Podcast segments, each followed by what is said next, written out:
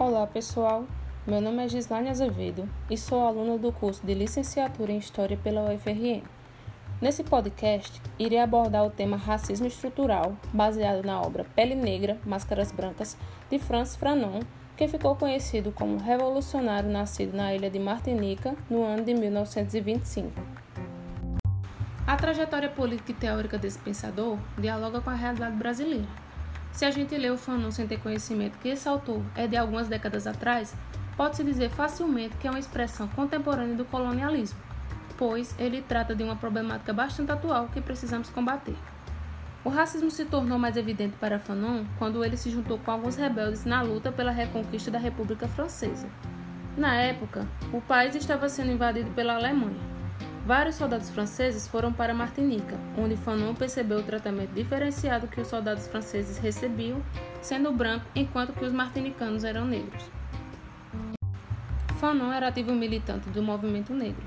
O pensamento dele trata de relações racistas a partir da subordinação à Europa por conta dos processos de colonização e escravização. Ele aborda os efeitos psíquicos do racismo, onde esses estudos são utilizados até os dias atuais. Os estudos fanonianos apresentam a discriminação racial, para além das relações pessoais, como algo também enraizado na estrutura da sociedade. A obra discute a relação do negro com o outro e do outro com o branco.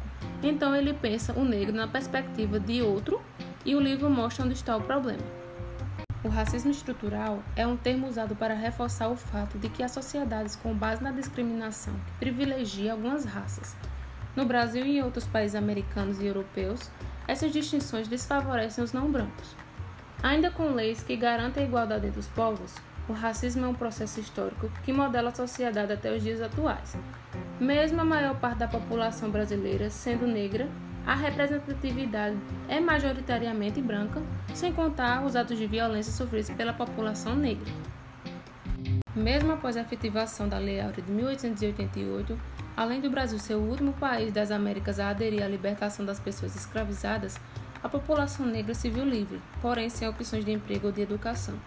Desde o Brasil colônia, fomos influenciados pelos europeus e temos como referência as crenças, a culinária, a religiosidade e as festas deles em vez das nossas. O livro de Fanon é leitura obrigatória, principalmente para nós negros que estamos nessa sociedade em que é preciso responder, por exemplo, porque somos negros e nos casamos com brancos, porque alisamos o nosso cabelo. Pois é criado um ideal branco e para entender essa questão racial é preciso ler e compreender mais sobre o assunto. O texto estuda o racismo do ponto de vista objetivo e subjetivo, quais as consequências do racismo tanto para o opressor quanto para o oprimido. Fanon busca saídas para a dominação colonial do ponto de vista do oprimido. A descolonização vai ser um ato de emancipação cultural do negro, onde Fanon vai esbarrar na ideia da identidade negra e busca afirmar uma identidade negra a partir da restituição de uma humanidade que o colonialismo buscou negar.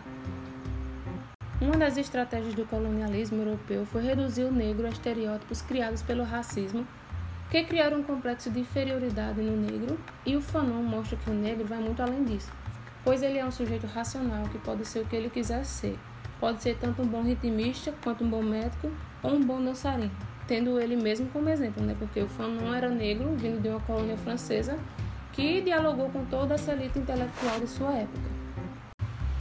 Falar francês, por exemplo, era uma forma de se embranquecer. Se um alemão aprende a falar francês, qualquer dificuldade é compreensível, mas se o martinicano não falar francês corretamente, é criticado. Isso também acontece com os colonizados. Por um lado, temos que falar inglês correto no lugar onde se fala inglês, pois podemos ser ridicularizados. Por outro lado, os estadunidenses se acham superiores só por falar o inglês e não que seja algo generalizado, mas essas pautas são discutidas pois são problemáticas que acontecem em maioria. O negro se comporta de uma forma quando está perto de um branco e de outra maneira quando está perto de um negro, sendo essa uma consequência direta da colonialidade pois basta ser negro para ter menos chance de ter um bom cargo em uma empresa ou, por exemplo, ser suspeito pela polícia. Por fim, não é necessário apenas conhecer esse problema, é preciso tentar combatê-lo.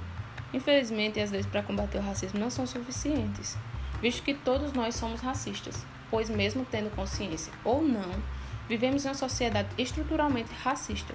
Porém, essa não precisa ser uma realidade permanente, não é mesmo? Podemos nos tornar agentes transformadores, começando com uma mudança interna e depois podemos tentar sensibilizar o outro da importância de combater o racismo no Brasil. Espero que tenham gostado e que tenham tirado reflexões proveitosas. Até a próxima!